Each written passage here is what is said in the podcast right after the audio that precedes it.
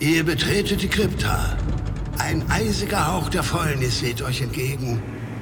Aus uralten Sarkophagen erheben sich bedrohlich laut zwei in Lumpen gehüllte Gestalten.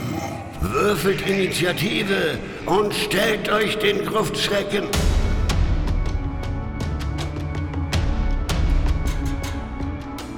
Gruftschrecken, der deutschsprachige Oldschool-Rollenspiel-Podcast.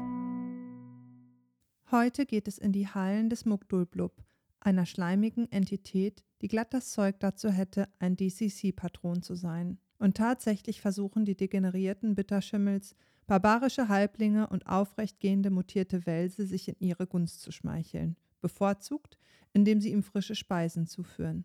Ein Abenteuer, in dem immer was los ist. Und seien wir ehrlich, nur ein Idiot würde einen Dolch aus der Hand eines zur Kohle verbrannten Leichnams nehmen. Bevor es losgeht, noch eine kurze Anmerkung zur Folge.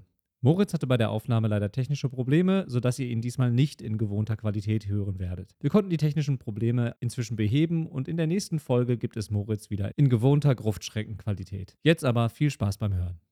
Willkommen zur heutigen Gruftschreckenfolge, in der wir in die Hideous Halls of Magdal Blub hinabsteigen werden und hoffen, dass wir uns nicht auflösen. Hideous Halls of Magdalblop ist ein Abenteuer, das von Kelsey Dion geschrieben wurde und in dem Scene Cursed Scroll, einem Begleitscene zum Rollenspiel Shadow Dark, 2022 erschienen ist.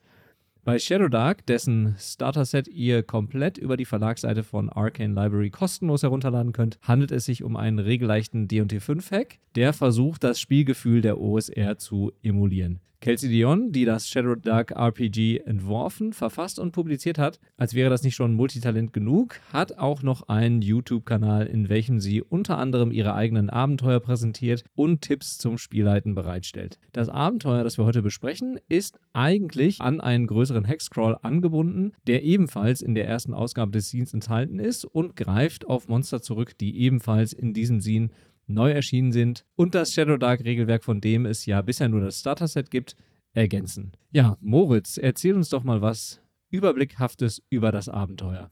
Ja, überblickhaft. Ja, das ist also mitten in einem Scene, hat also keine richtige Titelseite. Und insgesamt kann ich jetzt schon mal sagen, das Ganze ist informationstechnisch ungefähr so aufgeräumt wie die ganzen OSI-Sachen. Erinnert ganz, ganz schwer daran, und ihr wisst es, mir ist es schon wieder ein Tacken zu aufgeräumt, aber es ist super, man kann das sehr gut leiten.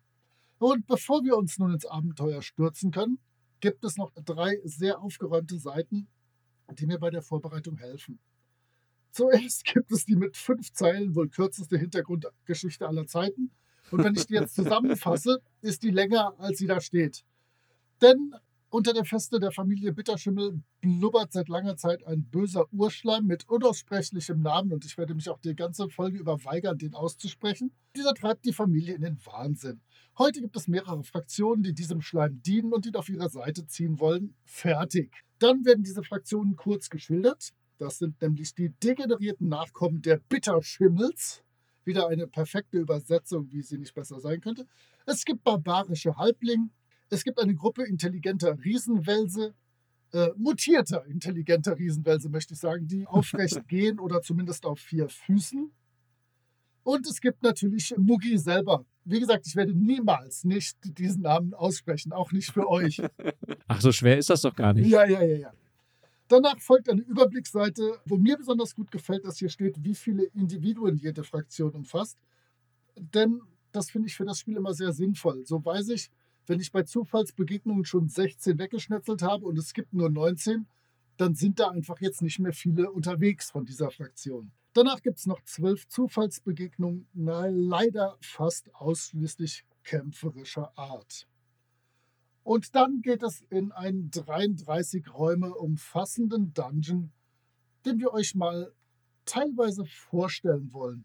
Vielleicht kann man vorher noch sagen, wir beiden haben das Abenteuer gemeinsam gespielt. Es wurde für mich geleitet. Ich durfte mal spielen.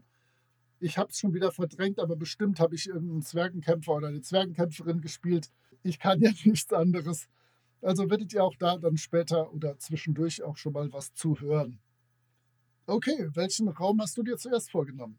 Ich habe mir als erstes Raum 5 ausgesucht. In dem können die Charaktere eine große Kompassrose entdecken, die in den Boden eingraviert wurde. Außerdem liegen auf dem Boden des Raums die Überreste einer Person, die sich an ein silbernes Objekt klammert, sowie weitere Knochen und Rüstungsteile, die deutliche Brandspuren aufweisen. Der englische Text beschreibt die Person, die am Boden liegt, als Scourged to a Crisp. Das sollte eigentlich deutlich an die SpielerInnen vermitteln, dass von diesem Gegenstand eine gewisse Gefahr ausgeht. Bei dem gefährlichen silbernen Objekt handelt es sich bei genauerem Hinsehen um einen Dolch, der, wenn er dem oder der vorherigen BesitzerInnen abgenommen wird, 1 W100 Schadenspunkte durch einen mächtigen Flammenstrahl verursacht. Eigentlich sollte recht deutlich sein, dass man diesen Dolch besser nicht anfassen sollte, aber manche SpielerInnen können es trotzdem nicht sein lassen. Außerdem, was auch noch recht cool ist, zeigt die Kompassrose durch ein Leuchten die Richtung zu jedem Ort, den man sucht, wenn man sie denn nur danach fragt. Ich finde, das ist insgesamt ein cooler Raum, der das Prinzip des Kommunizierens von Gefahr in OSR-Abenteuern ziemlich deutlich macht und gleichzeitig gibt es noch ein Geheimnis, auf das die SpielerInnen nicht unbedingt kommen müssen, aber dass, wenn sie es herausfinden, ihnen trotzdem ein bisschen weiterhilft. Moritz, möchtest du dich irgendwie zu diesem Raum und zu diesem Dolch äußern? Ich kann mir nicht vorstellen, welcher Idiot seinen Charakter diesen Dolch ergreifen lassen sollte.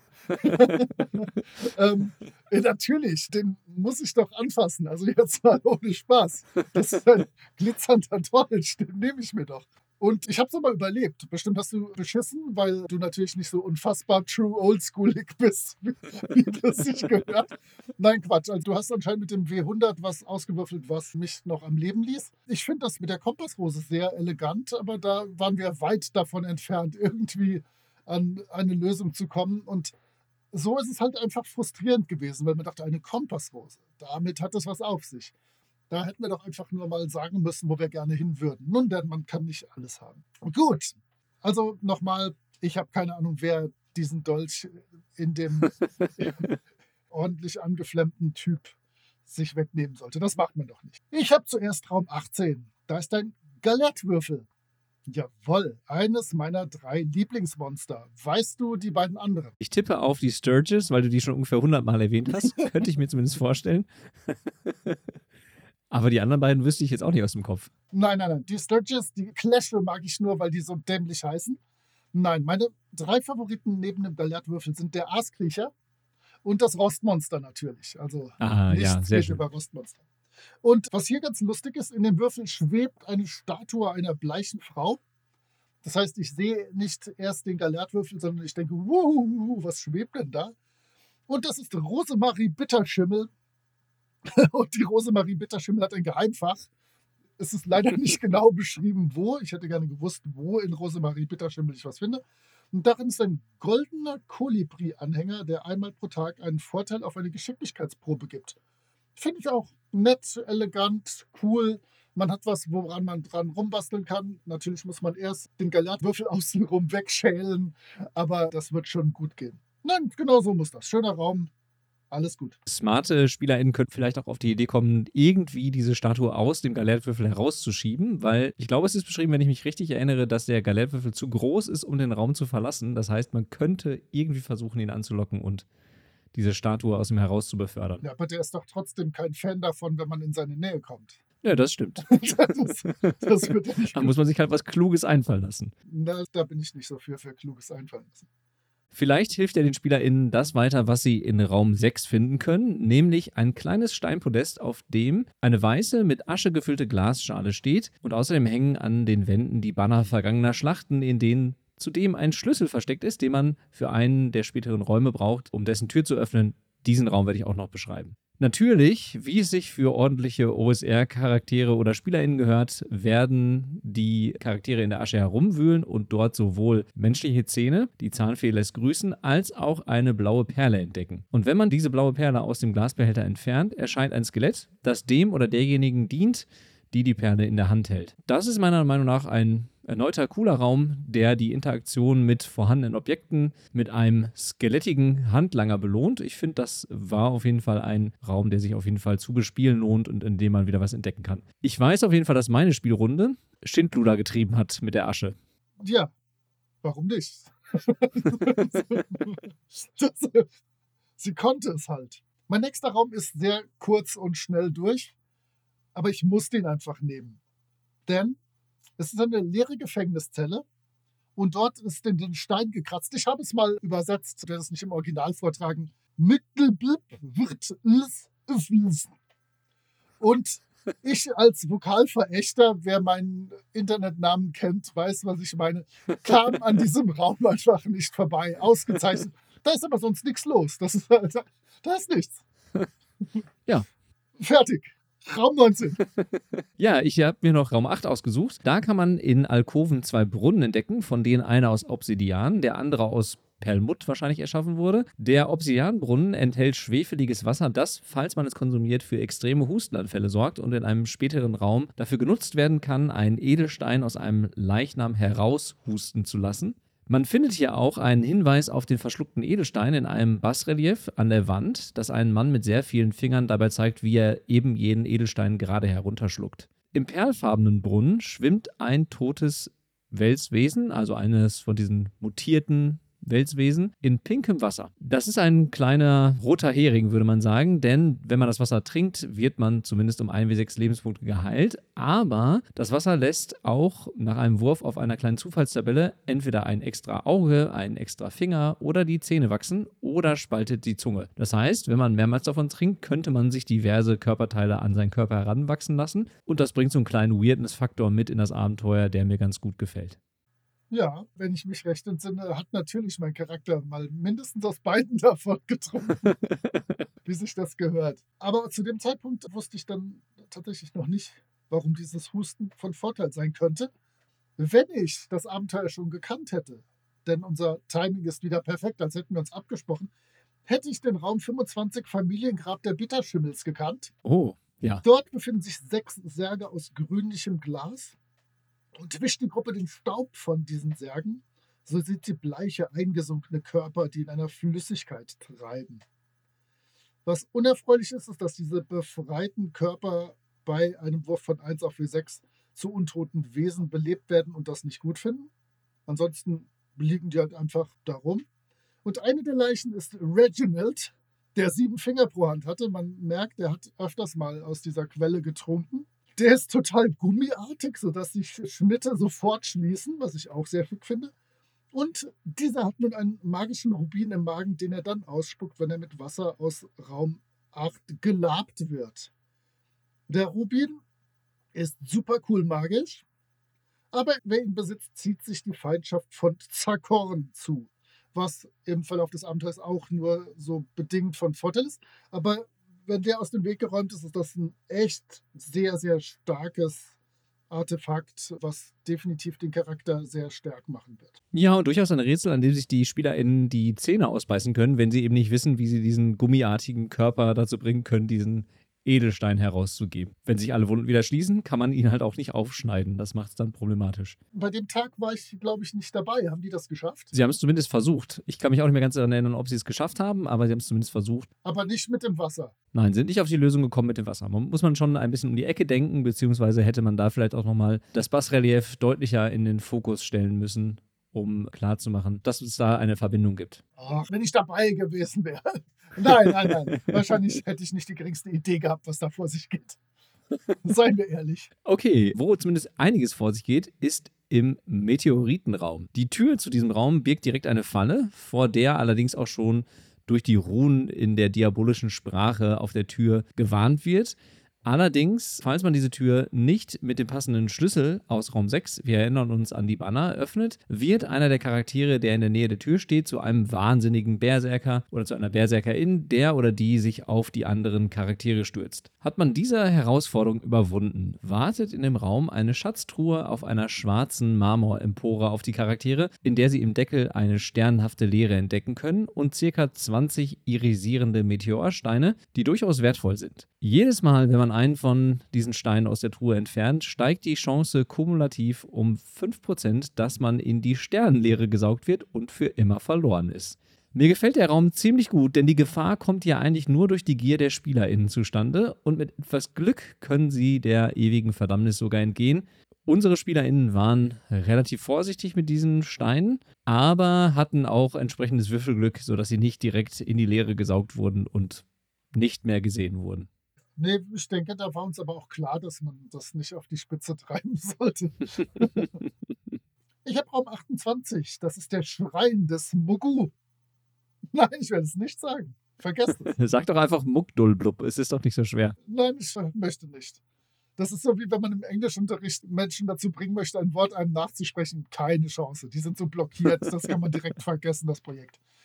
Also, dieser Schrein, dort findet sich eine Stalagmit mit Tentakeln. Er bringt denen, die ihn verehren, Glück, wenn sie ihn berühren. Was Schönes. Aber ich hoffe, dass niemand von den Charakteren ihn verehrt. Vor dem Stalagmiten köchelt ein metallener Topf. Darin ist eine salzige Brühe mit Zähnen und Knochen.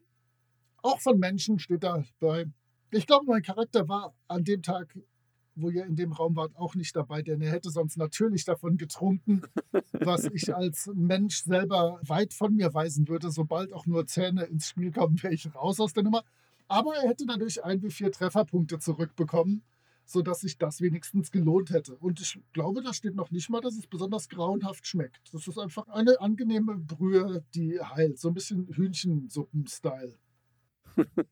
Okay, ich habe mir noch als letztes einen Raum ausgesucht, der eine harmlose, aber sehr coole Begegnung für die Charaktere bietet. In einem Teich mit kristallklarem Wasser können die Charaktere auf einen goldenen Prachtwels treffen, der nicht nur sprechen, sondern auch Fragen über das Dungeon beantworten kann, wenn man ihn denn mit fünf Goldmünzen bezahlt. Und immerhin sind seine Aussagen zu 70% korrekt. Im Teich liegen auch bereits diverse Goldmünzen, die sich die SpielerInnen bestimmt unter den Nagel reißen wollen. Allerdings ist das Wasser säurehaltig und verursacht 1 wie 6 Schadenspunkte pro Runde.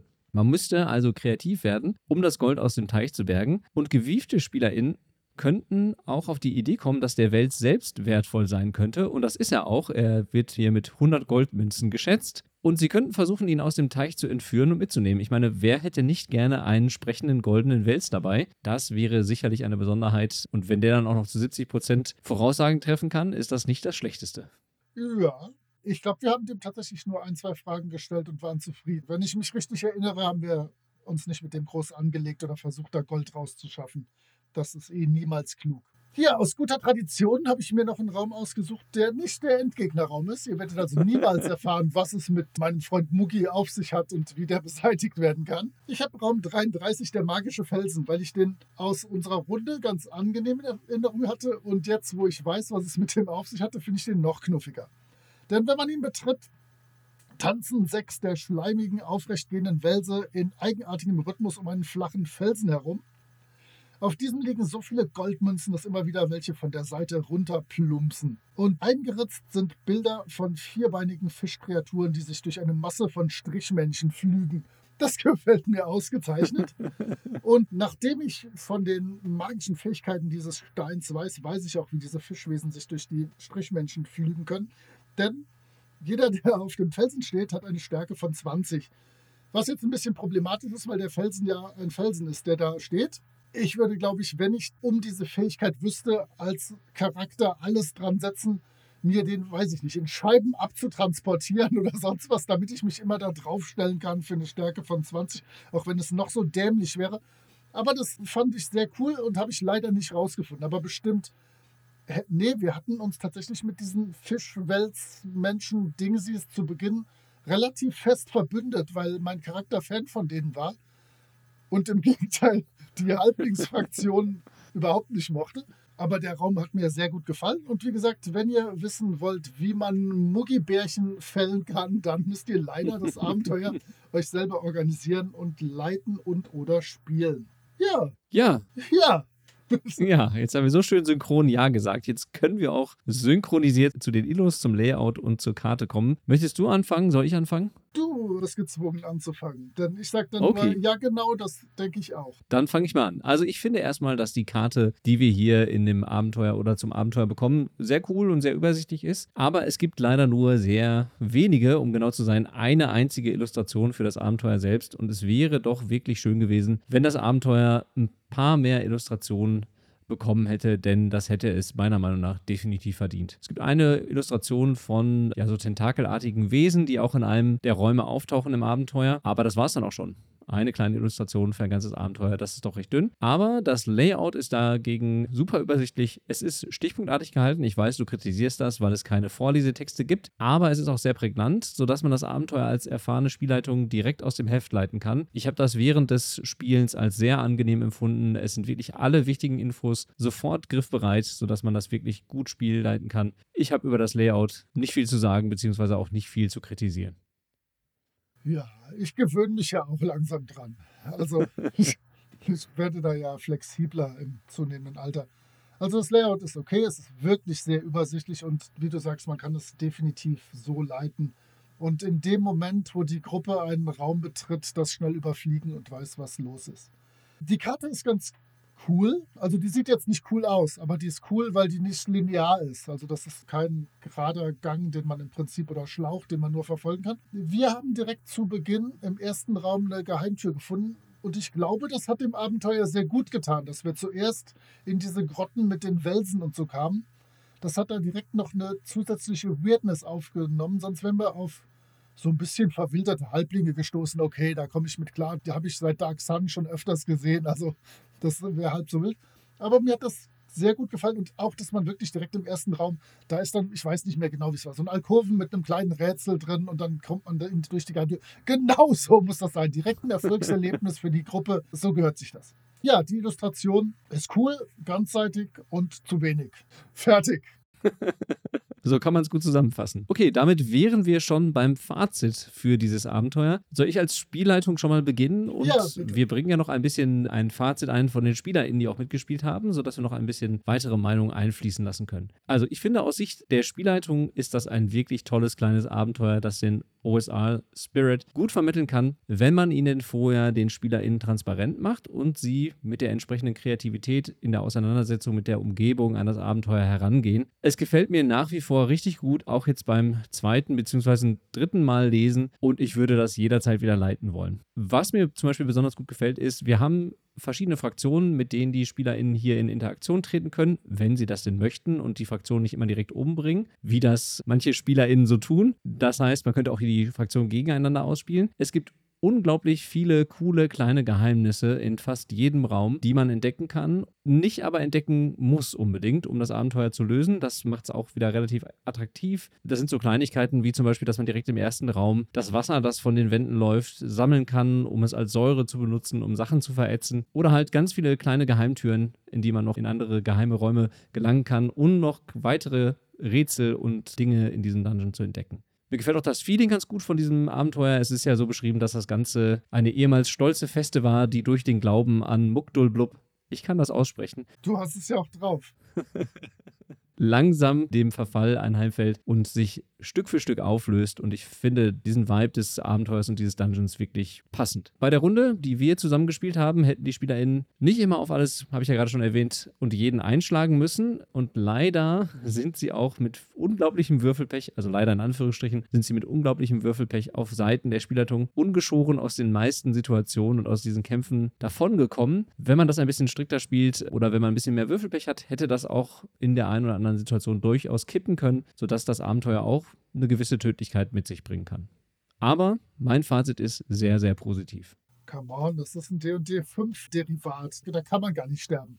So, so, bin, so bin ich dran reingegangen.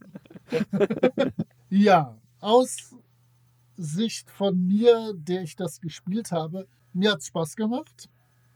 Es war viel los, es war viel zu entdecken. Das System, auf das wir wenig eingegangen sind, vielleicht können wir da mal bei Gelegenheit so zu Folge 47 oder sowas machen, fand ich tatsächlich sehr angenehm und elegant und stand mir nicht groß im Weg.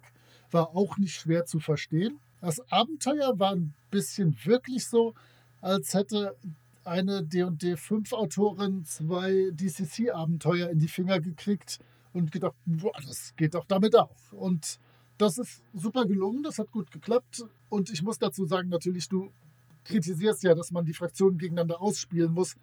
Das geht natürlich nicht. Man verbündet sich mit einer Fraktion und mäht alle anderen nieder. So gehört sich das. So machen wir rechtschaffen Guten das. Nein, mir hat es echt gut gefallen. Und auch nachdem ich es gelesen habe, würde ich das auf jeden Fall so in die Top 3 Abenteuer von denen, die wir hier bisher besprochen haben, reinsetzen.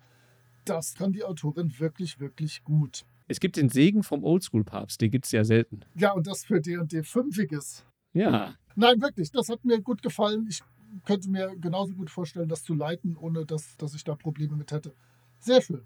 Ja, bei unseren SpielerInnen kam es auch, glaube ich, ganz gut an. Ich habe hier nochmal ein bisschen Feedback von einem der Spieler. Der betont vor allen Dingen die vielen Interaktions- und Rätselmöglichkeiten, die es bei dem Abenteuer gibt. Die hohe Begegnungsdichte, sodass keine Langeweile auftaucht. Ein bisschen werden hier die Rätsel kritisiert, die dann doch zu sehr um die Ecke gedacht sind. Aber ansonsten wird hier gesagt, es ist ein launischer und guter Einstiegspunkt für OSR-Neulinge. Man sollte allerdings vorher ganz klar die Spielprinzipien der OSR kommunizieren, damit man damit auch jede Menge Spaß haben kann. Wieso denn? Das war null tödlich. Das, das war ein Piece of Cake Durchmarsch. Vielleicht kann man dazu sagen, wir haben die vorgefertigten Charaktere aus dem Basis-Set genommen und die waren okay. Die haben echt Spaß gemacht, die konnte ich gut spielen, da konnte ich mich gut reindenken. Ich habe noch zwei Feedbacke und zwar eins von einer Person, die geschrieben hat, dass sie mit diesem Spielstil nicht viel Erfahrung bis dahin hatte und im Nachhinein gerne viel mehr rumprobiert und getestet hätte. Was bei diesem Abenteuer wirklich klar ist, das bietet sich dafür an, in alles einen Finger reinzustecken oder zu trinken oder was auch immer. Und dann in der Hoffnung, dass es, weil es D&D 5 ist, halt nicht sofort umbringt, äh, damit durchkommt. Definitiv. Beim nächsten Mal wird sie sicher bei sowas mutiger sein und dann bei irgendeinem Swords and Wizardry Abenteuer gnadenlos zu verrecken. Aber egal. Und ein weiteres Feedback war noch, fand ich sehr lustig. Diese Person sagt zum System, das, was ich zum Abenteuer sagte. Fühlt sich für mich an wie jemand, der DCC cool fand und das mit 5e nachbauen wollte. Ungefähr so kommt mir auch das Abenteuer vor. Er fand es stimmungsvoll und gut inszeniert, was im Prinzip dein Verdienst ist, denn das Abenteuer gibt so ein paar Stichworte und hat dann da nicht weitere groß unterstützende Mechaniken oder dass nochmal Tabellen sind, worauf man würfeln kann, dass irgendwie Luft im Dungeon oder Gerüche oder irgend sowas wäre. Für ihn waren sogar ein paar zu viel abgefahrene Sachen, von denen es ja für mich nicht genug geben kann. Meint, dass er nicht so die Zielgruppe für das Abenteuer sei, aber dennoch Spaß hatte, was man ja auch als großes Lob hinnehmen kann.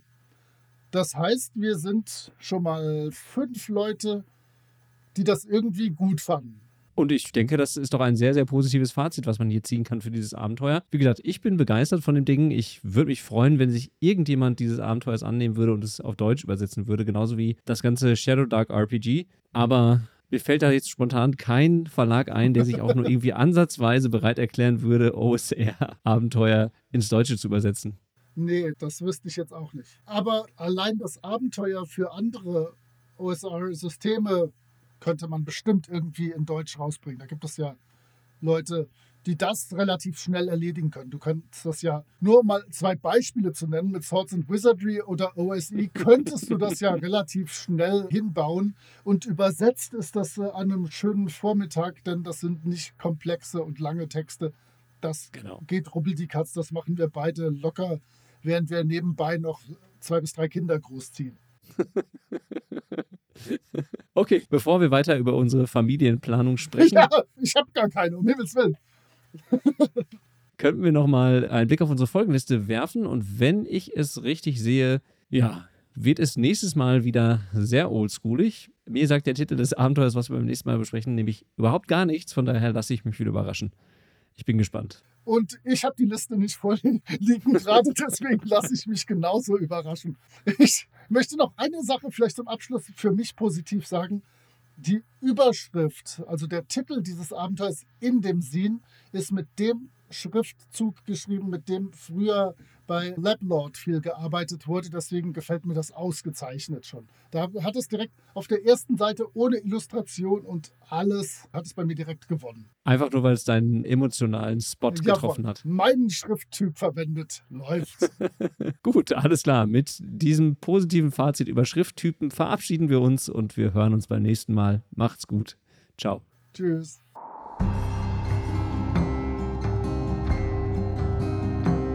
Ihr findet die Gruftschrecken unter anchor.fm slash Gruftschrecken, unter twitter.com slash Gruftschrecken und über alle gängigen Podcatcher. Vielen Dank an Sascha von Yellow King Productions für die Produktion des Intros. Dank auch an Nick DiSalvo und seine Band Elder für die freundliche Genehmigung, ihren Song 3 für das Outro nutzen zu dürfen.